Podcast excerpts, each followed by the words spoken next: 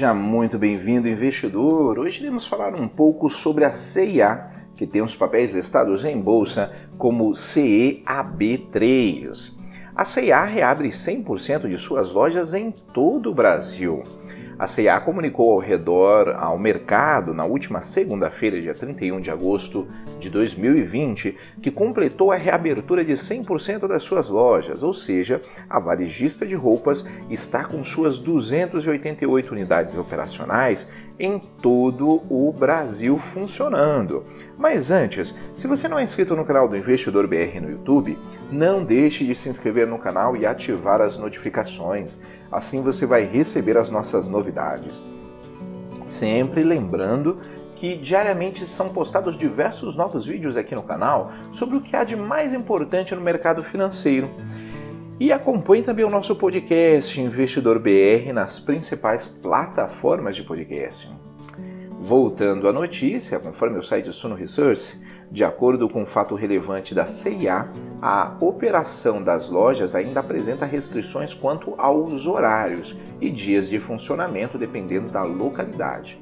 A operação das lojas continua seguindo rigidamente os protocolos de segurança e seguindo orientações de especialistas em saúde, orientações governamentais e nossa visão mais conservadora, visando a proteção do público que as frequenta nossos associados, clientes, fornecedores e a comunidade em geral, informou o comunicado. A CIA divulgou seus resultados no segundo trimestre de 2020. A varejista de moda teve um prejuízo de 192 milhões e 100 mil reais no período, revertendo o lucro líquido que era de 25 milhões e 800 mil reais que ela havia anotado no segundo trimestre de 2019. No documento, a CIA salientou que seu prejuízo pro forma no período ficou em 181 milhões e 600 mil reais, ante um lucro de 29 milhões e 100 mil reais no segundo trimestre de 2019. A receita líquida da CIA, por sua vez, ficou em 294 milhões e 500 mil reais entre abril e junho desse ano com uma queda de 76,6% em relação ao trimestre de um mesmo trimestre de 2019.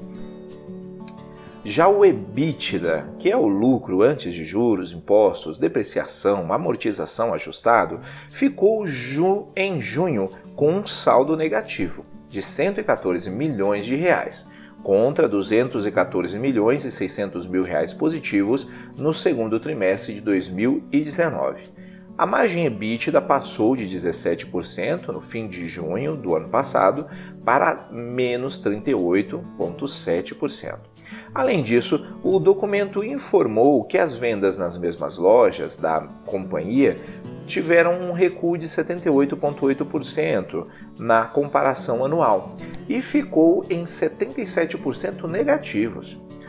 A CIA explicou que o resultado do trimestre é consequência da realidade dura que enfrentamos, com um impacto sem precedentes nas receitas, em função do fechamento de todas as lojas e nosso melhor esforço em reduzir as despesas da CIA para minimizar, para minimizar o prejuízo.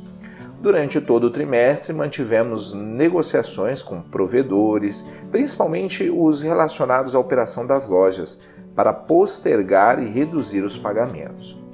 Eu irei deixar na descrição do vídeo o link dessa notícia e de alguns livros que podem ser de ajuda na sua educação financeira.